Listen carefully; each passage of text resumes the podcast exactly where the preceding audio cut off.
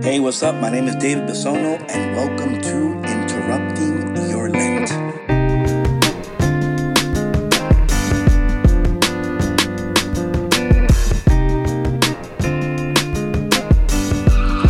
God bless you, and welcome to another day of Interrupting Your Lent.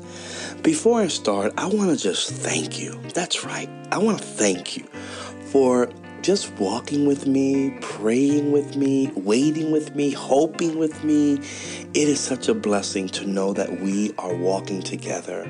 It is such a blessing to know that you are listening to the podcast and that God is speaking to you through the podcast. So please continue listening, continue sharing, and please, I love your feedback. So please continue to give me your feedback and to leave your comment.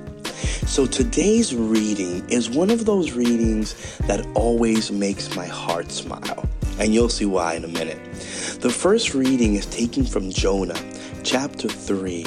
And I'm going to read verse 1. Verse 1 says, The word of the Lord came to Jonah a second time.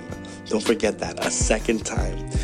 And God said to Jonah, Set out for the great city of Nineveh and announce to it the message that I will tell you.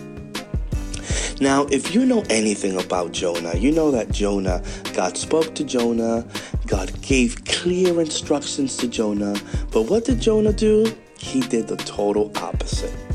Now, doesn't this look like us sometimes? Like God speaks to us, God tells us what to do, but we're like, you know, God, no thank you. So, what happens? Jonah ends up on a boat. The boat ends up in this crazy storm he finally ends up being swallowed by this great big fish. And all because he did not want to obey God. But here's the beauty of the story. And here is the part that I love.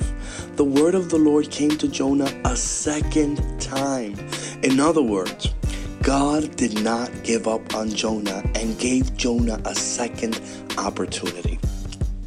And maybe today, this is what you need from God you need a second chance. You know, if there's something that I know for sure is that very few of us get a second chance to get it right. Well, guess what? Today, God provides you a second chance because He is a second chance God. The beauty of this whole text is that even though Jonah did not do what God told him to do, even though he ended up in a storm and he ended up being swallowed by a fish, at the end of the day, God says to Jonah, Jonah, I still believe in you. Jonah, I'm not disappointed in you. Jonah, I still want to use you and I still want to bless you and I still want you to be a blessing. And maybe today you are Jonah you need God to give you a second chance, well, guess what? He will give it to you today. Maybe you've made the wrong choices, the wrong decisions. Maybe you haven't been able to be a good steward of God's blessings. Maybe you've managed your time incorrectly, your finances, and maybe you find yourself in a financial slump, you're in debt, maybe emotionally you're a wreck.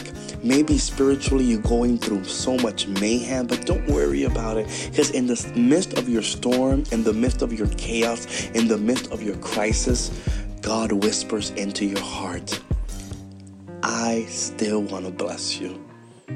I still want to be with you. I still want to walk with you. Today, God gives you a second chance. God we thank you for your love, for your patience, and your mercy. Thank you for being a God of second chances. Help us today to make the best of this opportunity you give us to get it right. Walk with us, lead us, and help us. We need you, God. You know that on our own we're no good, but that with you we can do all things. Amen. Well, thank you for joining me today on Interrupting Your Lent. Please make sure to visit the webpage davidbisono.me where you can listen to all the upcoming podcasts. And please don't forget to share on your Instagram, Twitter, Facebook. Please share with someone who is going through a rough time and needs to hear a word from God. See you tomorrow on another day of interrupting your Lent.